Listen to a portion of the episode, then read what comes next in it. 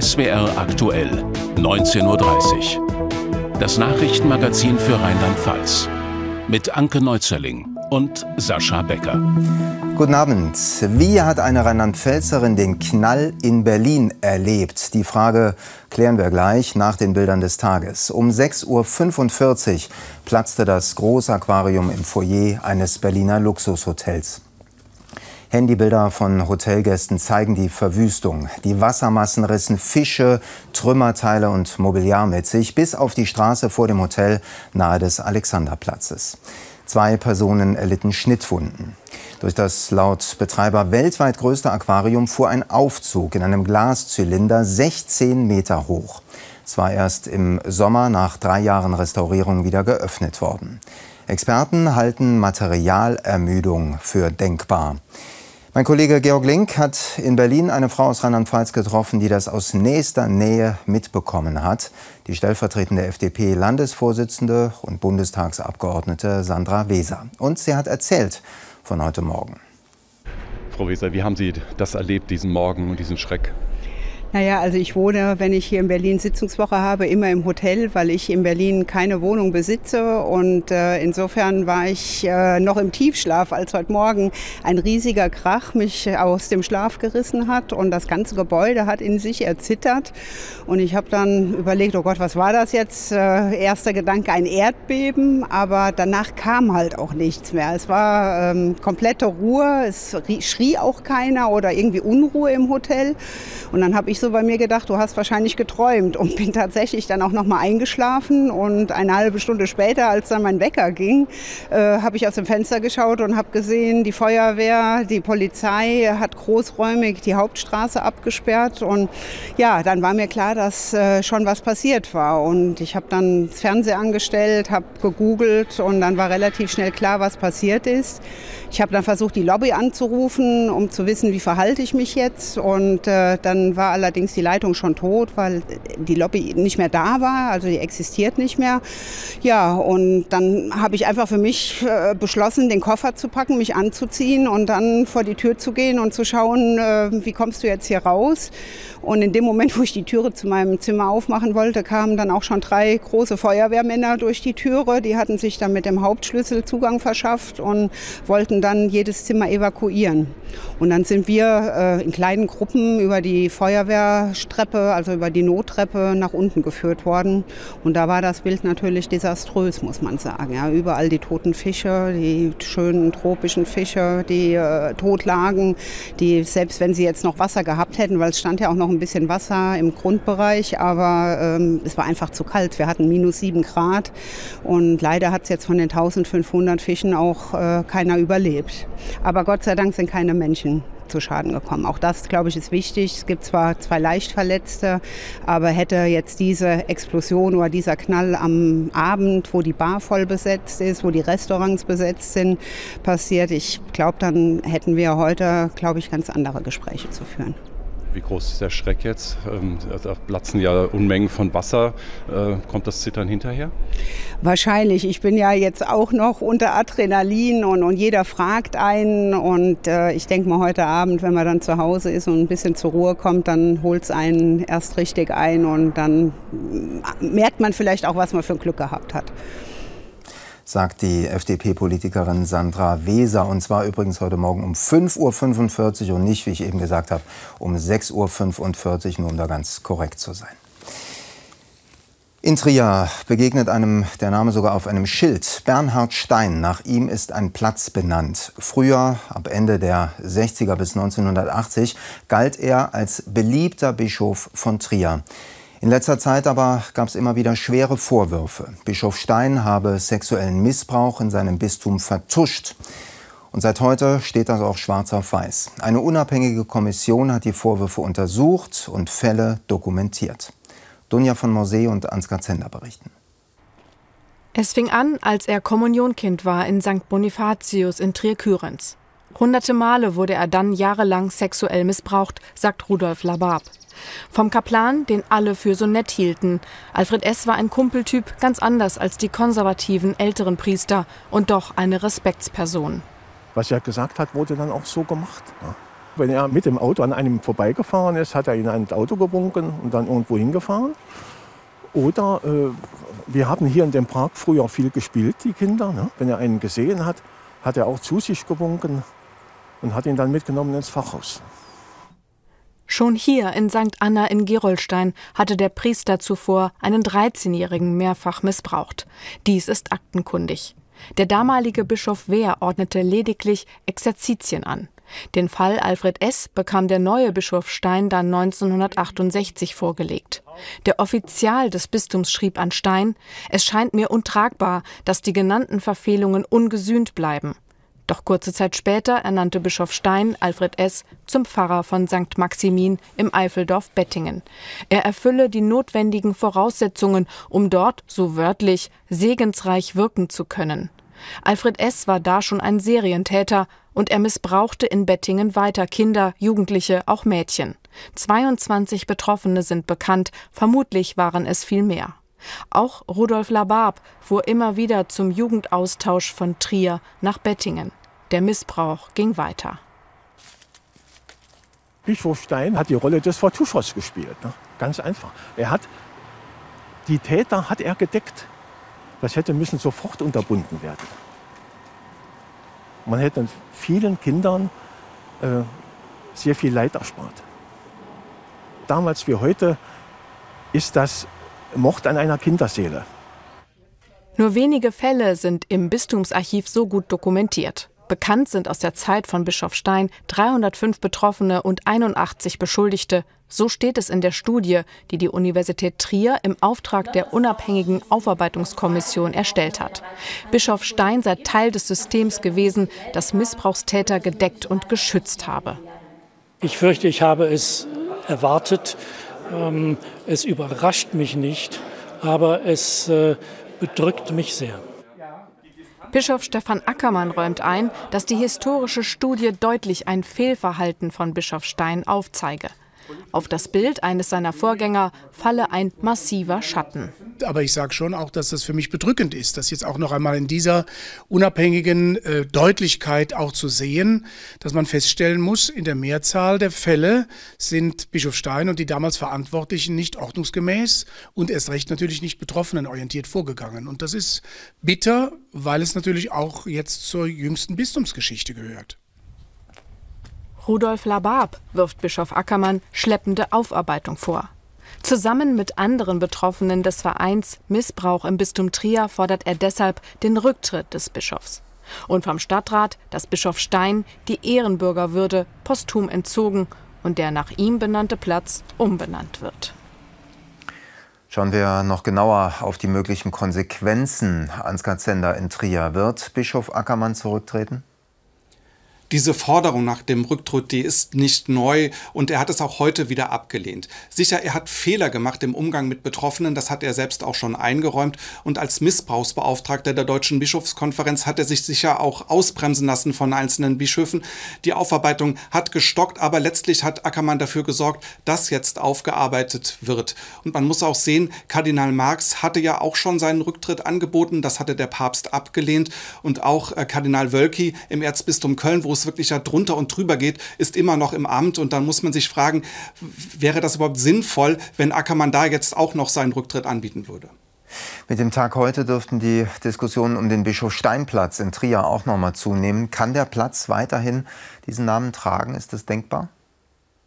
Der Stadtrat hatte darüber schon mal entschieden und gesagt, sie wollen abwarten, äh, was bei diesem Gutachten rauskommt. Jetzt liegt dieses Gutachten heute vor und ich kann mir nicht vorstellen, dass der Bischof Steinplatz in Zukunft noch so heißen wird. Es ist ja jetzt wirklich klar, Bischof Stein hat Täter gedeckt. Er hat es möglich gemacht, dass Täter weiter Kinder missbrauchen konnten. Und wir haben es in dem Beitrag gehört, der Betroffene hat gesagt, ähm, das ist ein Mord an Kinderseelen. Und es ist wirklich so, diese Betroffenen, die leiden bis heute. Sie leiden auch, wenn sie über den Platz gehen. Rudolf Lambert aus dem Beitrag hat mir gesagt, wenn er über diesen Platz geht, dann wird ihm wirklich regelrecht schlecht.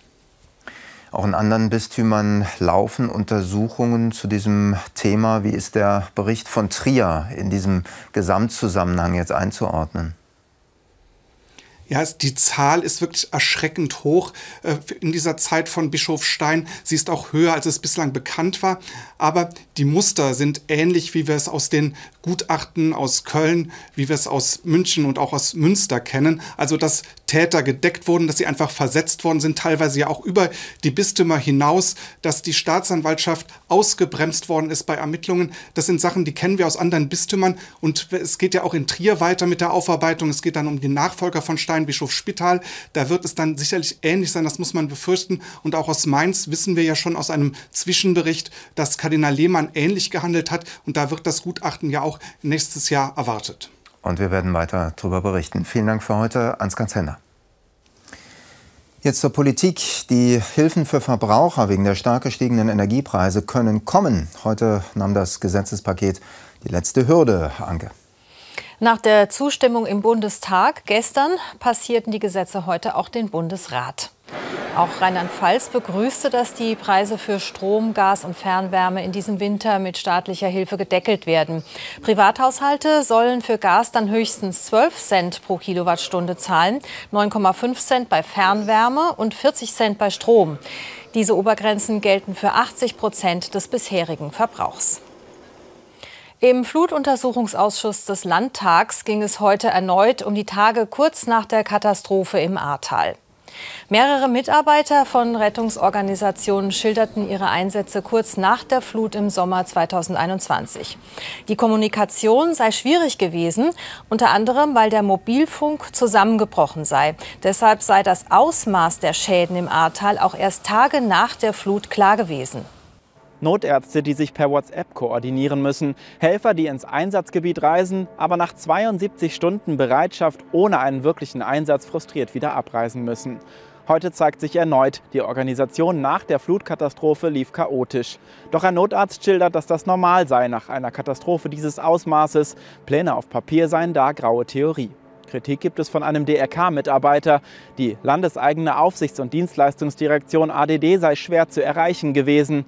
Die Opposition sieht sich bestätigt. Die ADD und ihr Präsident Thomas Linnertz hätten versagt. Und am Nachmittag hat der Untersuchungsausschuss in nicht öffentlichen Sitzungen beschlossen, ein Gutachten zum Krisenmanagement der Aufsichts- und Dienstleistungsbehörde anfertigen zu lassen. Dabei gehe es um die Maßnahmen der Behörde in den ersten drei Wochen nach der Flutnacht. Darin einfließen sollen auch Zeugenaussagen, die für den 20. Januar vorgesehen sind. Das Gutachten werde dann als Grundlage für die weitere Beweisaufnahme dienen. Zum Abschluss des Jubiläumsjahres 75 Jahre Rheinland-Pfalz haben die Landeszentrale für politische Bildung und die Staatskanzlei drei ehemalige Ministerpräsidenten und die amtierende Ministerpräsidentin eingeladen. Rudolf Scharping und Malu Dreyer, beide SPD, Bernhard Vogel, CDU und Kurt Beck, SPD. Sie kamen, um zurückzublicken auf 75 Jahre Rheinland-Pfalz. Von der Gründungszeit des von den Franzosen kreierten Bundeslandes zu einem allmählich zusammengewachsenen Land. Mit großen Herausforderungen, wie zum Beispiel der Umwandlung von Militärgelände in zivil genutzte Flächen. Jetzt zu einem Thema, das gerne verdrängt wird. Seelische Probleme, Depressionen, Angststörungen, all das nimmt zu, und zwar auch bei Kindern. Der Kinder- und Jugendhilfemonitor für Rheinland-Pfalz hat das heute belegt. In dieser Untersuchung kommen Jugendämter zu Wort. Seit 2009 sind die Fälle, in denen Kinder Hilfe brauchen, um 80 Prozent gestiegen. Und es zeigt sich auch im Bericht, immer mehr Kinder leben in Armut. 10 Prozent der Kinder in Rheinland-Pfalz bezogen im Jahr 2020 Sozialgeld. Das bekommen Kinder unter 15, wenn die Eltern Hartz IV beziehen. Dabei gibt es deutliche regionale Unterschiede. Beratung bei der Erziehung und andere sogenannte Erziehungshilfen werden auch immer öfter gebraucht. Seit 2005 sind die Fallzahlen um rund 71 Prozent gestiegen. Warum ist das so? Sarah Kreis berichtet. Unbelastet aufwachsen, spielen, toben. So sollte Kindheit und Jugend sein. Doch für viele Kinder und Jugendliche ist das nicht der Fall. Jedes zehnte Kind in Rheinland-Pfalz unter 15 Jahren ist von Armut betroffen oder bedroht. Der aktuelle Jugendhilfemonitor zeigt auch deutlich, je ärmer eine Familie, je prekärer die Lebensumstände, desto häufiger sind Kinder gefährdet, brauchen die Unterstützung der Jugendhilfe. Dazu kommt, Krisen verstärken die Situation. Wir sehen das jetzt nicht nur drei Jahre, sondern über 20 Jahre, dass Familien zunehmend mehr Unterstützung äh, brauchen. Und zwar in allen Bereichen der Kinder- und Jugendhilfe, von den frühen Hilfen über die Kitas, über Schulsozialarbeit bis hin zum Kinderschutz. Das bilden die Daten sehr deutlich ab. Und wir sehen aber auch, und das ist eine wichtige Erkenntnis, dass die Kinder- und Jugendhilfe in den beiden Pandemiejahren 2020 und 2021 funktioniert hat. 30 Prozent der armen Familien seien während der Corona-Pandemie besonders belastet gewesen. Nun kommen Inflation und teilweise Fluchterfahrungen dazu. Der Bedarf an Kinder- und Jugendhilfe wird weiter steigen, erwartet die Familienministerin. Es brauche neue Konzepte, um Familien zu unterstützen. Wir haben bislang eine Vielzahl von Familienleistungen in Deutschland, aber viele Familien, die diese Leistung wirklich dringend notwendig hätten, kommen erst gar nicht daran, weil es wirklich ein Dschungel ist aus unterschiedlichen Leistungen, die von unterschiedlichen Behörden, von unterschiedlichen Ämtern vergeben wird. Das muss alles zusammengeführt werden in eine Hand, in eine Kindergrundsicherung, damit eben möglichst viele Familien, wo es dringend notwendig ist, auch davon profitieren können. Die Einführung der Kindergrundsicherung wird für 2024 erwartet. Für die kommunalen Träger der Kinder- und Jugendhilfe aber eher ein Grund zur Sorge. Denn künftig sollen die Jugendämter auch die Leistungen für Kinder mit Behinderung übernehmen. Noch eine Aufgabe. Und es herrscht sowieso schon Fachkräftemangel. Dann ist der Markt leergefegt. Ich meine insbesondere die inklusive Lösung in der Jugendhilfe setzt viele Fachkräfte in den Jugendämtern voraus. Die Kindergrundsicherung, da kann man lange drüber streiten. Ich bin der Auffassung, da werden die Jugendämter auch nachher die administrierenden Stellen sein. Und das setzt auch wieder Fachkräfte in der Jugendhilfe voraus. Und das wird schwierig. Keine leichte Aufgabe. Denn eines hat sich nicht verändert. Die Arbeit in der Kinder- und Jugendhilfe ist belastend und nicht für jeden etwas. Die Leiterin des Jugendamtes im Kreis Germersheim war heute auch bei der Pressekonferenz und ist kurz danach zu uns ins Studio gekommen. Guten Tag, Frau Hartmann-Mohr. Guten Tag, Herr Becker. Corona, Inflation, flüchtende Familien, eine Krise nach der anderen. Welche Auswirkungen hat das auf Ihre Arbeit? Ja, große Auswirkungen, weil jede einzelne Krise und jede einzelne Entwicklungen, die zeigen sich direkt in der Kinder- und Jugendhilfe wieder. Inwiefern spüren Sie das auch bei den Kindern und Jugendlichen im Kontakt? Also im Kontakt ist es natürlich so, dass Kinder und Jugendliche Unsicherheiten entwickelt haben, gerade auch durch die Corona-Pandemie und auch Ängste entwickelt haben, denen man ganz anders begegnen muss. Jetzt wollen Sie sich kümmern, äh, aber auch der Fachkräftemangel macht äh, vor den Jugendämtern äh, nicht halt, haben wir eben schon, schon gelernt. Können Sie sich überhaupt noch, ich sag mal, ordentlich um die Familien kümmern und ihnen Unterstützung geben, so wie Sie das eigentlich gerne möchten? Also ich würde es so benennen, Jugendämter sind gute Krisenmanager. Aber irgendwann muss eine Krise auch mal wieder zeitlich befristet sein und das ist gerade nicht der Fall. Aber wir sind dennoch immer an vorderster Front mit dabei und unser oberstes Ziel ist es immer präsent zu bleiben und in Kontakt zu bleiben mit Kindern, Jugendlichen und Familien. Und da geht auch nichts dran vorbei. Das ist unser wichtigstes und oberstes Ziel. Und das verfolgen wir auch ganz intensiv zusammen mit unseren freien Trägern, die uns als Dienstleister und Unterstützer zur Seite stehen. Heißt aber eigentlich sind sie ein bisschen dünn besetzt, höre ich raus. Ne? Es ist immer schwierig. Es ist eine große Herausforderung, ähm, sag ich mal, gutes Personal zu akquirieren und vor allem zu halten, weil diese Art der Arbeit ist natürlich auch eine sehr herausfordernde Arbeit. Und wenn dann persönlich diese Krisen noch dazukommen, dann ist das noch mal eine Herausforderung mehr. Hm. Jetzt ist es so, ähm, Entschuldigung, wenn ich das so sage, mit den Jugendämtern will ja eigentlich keiner was zu tun haben sozusagen. Ja, man will das ja geregelt bekommen in der eigenen Familie. Aber manchmal merkt man ja, dass es Probleme gibt oder vielleicht bei Nachbarn, bei Freunden Probleme gibt. Was würden Sie raten? Wann muss man was sagen oder wann sollte ich mich an Sie wenden? Also ich denke, wir sind immer offen und wir haben eine große Präventionskette. Also jetzt nicht nur im Landkreis, auch die anderen Städte und Landkreise sind wirklich äh, darauf vorbereitet, immer besser die Präventionskette aufzubauen. Das heißt wirklich von ganz früh, von der Schwangerschaftsberatung über frühe Hilfen, die wir ja zur Verfügung stellen, durch Familienhebammen, durch Schulsozialarbeiter, durch die gute Kita, durch, also durch, durch alle möglichen Präventions Phasen und Lagen, die wir zur Verfügung stellen, können wir ähm, einfach auch die, die Jugendlichen und Kindern und die Familien sehr früh erreichen. Und, und lieber einmal zu viel bei Ihnen anzurufen als genau, zu wenig? Genau. Okay. Ich danke Ihnen für Ihren Besuch, Frau Hartmann-Mohr. Danke. Das Gespräch mit Frau Hartmann-Mohr haben wir heute Nachmittag aufgezeichnet. Was an diesem Nest hier rumfliegt, das könnte zu einer Gefahr für viele Insekten werden. Es ist die asiatische Hornisse. In Spanien und Frankreich sind die Tiere wohl schon zu einer Plage geworden und in Deutschland könnte es so kommen, befürchten Imker. Zurzeit kann man die Nester ganz gut sehen, weil viele Bäume keine Blätter mehr haben. Michael Jung hat äh, sich die Nester deshalb heute mal zeigen lassen, und zwar in Worms. Frühstück für den Buntspecht. Heute gibt's Reste aus dem Nest der asiatischen Hornisse. Die hat sich inzwischen auch in Deutschland breit gemacht, zum Beispiel hier in Pfeddersheim, einem Ortsteil von Worms. Die Nester der invasiven Art hängen meist hoch oben in den Bäumen. Bis hierhin klingt alles noch harmlos. Leider ist die zugereiste Hornissenart aber eine Gefahr für einheimische Insekten. Die brauchen einfach Futter, ja. Die brauchen das Muskelfleisch der Insekten, die jagen die und ähm, bringen die in den Stock und füttern ihre Larven.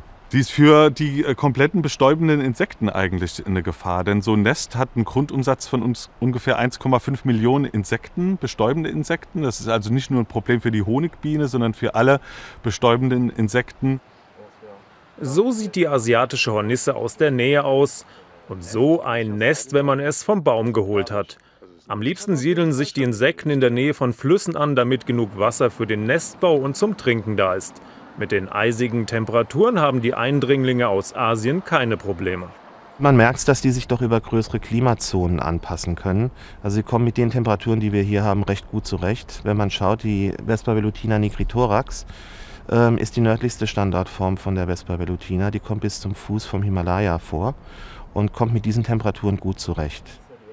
Resistent und gefräßig also. Die Zuwanderer aus Asien könnten so zu einer echten Plage werden.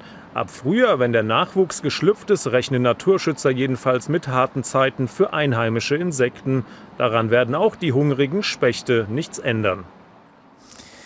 Jetzt wieder Nachrichten im Überblick. Ein 35-jähriger Mann kam wegen Beleidigung für 115 Tage ins Gefängnis. Anke. Der Mann war am Mainzer Hauptbahnhof laut Bundespolizei in der Nacht zum Freitag kontrolliert worden. Dabei kam raus, dass zwei Haftbefehle wegen Beleidigung gegen ihn vorlagen. Der Mann sollte rund 2000 Euro Strafe zahlen, konnte aber die Summe nicht aufbringen. Deshalb musste er ins Gefängnis.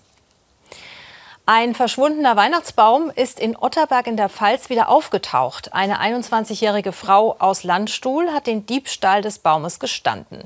Ende November war der Baum von der Hauptstraße in Otterberg geklaut worden, mitsamt dem Weihnachtsschmuck, den Kinder der Grundschule gebastelt hatten. Insgesamt 50 Weihnachtsbäume hat der Verein Kulturart als vorweihnachtliche Dekoration im Ort aufgestellt.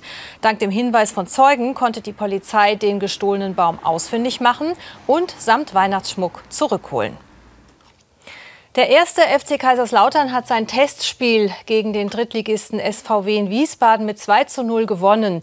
Die Tore für den FCK erzielten in der zweiten Halbzeit Lukas Leibrock und Philipp Herrcher. Am 28. Januar geht die Saison in der zweiten Liga weiter. Bis vor kurzem konnte man ihn treffen, rund um seine Kirche oberhalb der Mainzer Altstadt, rund um St. Stephan. Monsignore Klaus Meyer. Mit 99 Jahren ist er heute gestorben. Er hat die berühmten Chagall-Fenster nach Mainz geholt. Auch deshalb ist er in der Stadt überall bekannt. Und auch Leute von außerhalb kennen ihn, weil er Gästen immer wieder die Geschichte der Fenster erklärt hat. Florenz Herbst erinnert an Monsignore Meyer. Auch im hohen Alter hält er noch Gottesdienste. Und das, obwohl seine Zeit als Pfarrer von St. Stephan schon seit Jahrzehnten vorbei ist. Aber auch danach gehören sie zusammen, die Kirche und der Monsignore.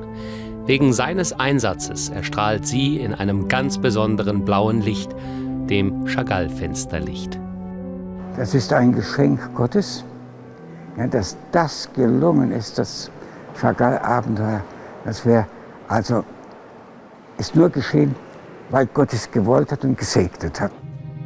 Durch mehrere Luftangriffe wird die gotische Pfarrkirche im Zweiten Weltkrieg stark beschädigt. Klaus Meyer, seit 1965 Pfarrer in St. Stephan, kümmert sich um den Wiederaufbau. Er überzeugt den jüdisch-russischen Künstler Marc Chagall, Fenster für eine katholische Kirche in Deutschland zu gestalten, mit Bibelmotiven. So hat Marc Chagall in seiner Vision vom Gott der Väter im Mittelfenster dieser christlichen Kirche den tiefsten Grund aufgezeigt, warum Juden und Christen unlösbar zusammengehören. Es ist der Glaube an den einen Gott. Es ist die Realität, dass Jesus Christus selbst Jude ist. Die Verbindung zwischen Christen und Judentum beschäftigt ihn von Anfang an. 1923 wird er als Sohn eines jüdischen Mainzer Kaufmanns und einer katholischen Mutter geboren. Er wächst in Darmstadt auf, wird von den Nazis als sogenannter Mischling ersten Grades entrechtet. Sein Vater wandert nach Argentinien aus. Die Mutter muss ihren Sohn immer wieder vor den Nazis verstecken. 1950 wird er Priester. Das Leid, das ich erlebt habe, hat mich natürlich wesentlich bestärkt, etwas zur Überwindung dieses Leides zu tun für die Menschen da zu sein. Das hat sicher eine, eine ganz entscheidende Rolle auch gespielt, äh, dass ich eben dann äh, Priester geworden bin. Er wird als Brückenbauer zwischen Juden und Christen in Deutschland geehrt, bekommt das Bundesverdienstkreuz, wird Ehrenbürger von Mainz. Marc Chagall lässt ihn sein Leben lang nicht los. Bis ins hohe Alter erklärt er Besuchern die blauen Fenster seiner geliebten Kirche. im Gedenken an Monsignore Klaus Mayer. Mehr zu seinem bewegten Leben finden Sie bei uns im Internet auf swraktuell.de. Und hier in der Sendung haben wir noch das Wetter. Ein traumhafter Wintertag war das für viele im Land. In Oppenheim am Rhein strahlte die Katharinenkirche nur so in der Sonne. Allerdings weiterhin unter 0 Grad. Total vernebelt dagegen das Mittelrheintal bei Neuwied. Der relativ warme Rhein dampfte ordentlich und es blieb den ganzen Tag bitterkalt, minus 8 Grad. Die Vorhersage hat jetzt äh, Claudia Kleinert und nach der Tagesschau freut sich Martin Seidler hier bei uns auf Sie. Er meldet sich live aus Bernkastel-Kues aus dem Advent. Viel Spaß dabei. Und in unserer Spätausgabe um 21.45 Uhr gibt es eine Zusammenfassung des Testspiels FCK gegen Wien Wiesbaden. Und wir zwei wünschen Ihnen schon heute ein schönes viertes Adventswochenende. Guten Abend und herzlich willkommen zum Wetter für Rheinland-Pfalz. Die nächsten Tage liegen wir unter Hochdruckeinfluss, was allerdings auch heißt, dass es insbesondere die Flüsse entlang Nebel-Hochnebelfelder geben kann. Und zu Beginn der kommenden Woche kommt dann ein Tiefdruckgebiet, das deutlich wärmere Luft bringt. Das heißt, die Temperaturen werden ordentlich ansteigen, schon Montag, vor allen Dingen aber auch Dienstag. Sie sehen, wie das steil bergauf geht. Allerdings bringt das Tief in der Nacht zu Montag auch Regen. Und der kann dann zum Teil aufgefrorenen Boden fallen sodass es zu gefährlicher Glätte kommt. Wir behalten das im Auge und informieren Sie natürlich, wann und vor allen Dingen, wo das genau gefährlich glatt werden kann Montagnacht. Jetzt in der Nacht ist es überall trocken. Es gibt ein paar Nebel-Hochnebelfelder, klart aber örtlich auch auf und wird dementsprechend kalt. Die Temperaturen sinken bis morgen früh auf Werte um minus 10 Grad, über Schnee auch minus 14. Morgen Vormittag dann Sonnenschein, Nebel-Hochnebelfelder. Im Laufe des Nachmittags sollten die sich aber zunehmend auflösen, sodass die Sonne häufiger durchkommt. Das alles dann bei Höchsttemperaturen, die meist auf minus 5 bis minus 1 Grad steigen werden. Der Wind dazu ist schwach, kommt aus unterschiedlichen Richtungen. Sonntag haben wir es dann mit viel Sonne zu tun. Nach sehr kalter Nacht im Laufe des Tages kommen schon dichtere Wolken dieses neuen Tiefdruckgebietes, das in der Nacht und Montag früh dann örtlich für gefährliche Glätte sorgen kann. Das Ganze zieht dann weiter nach Osten und damit kommt dann auch wärmere Luft zu uns. Dienstag Höchstwerte 10 bis 12 Grad, dazu mehr Wolkenfelder.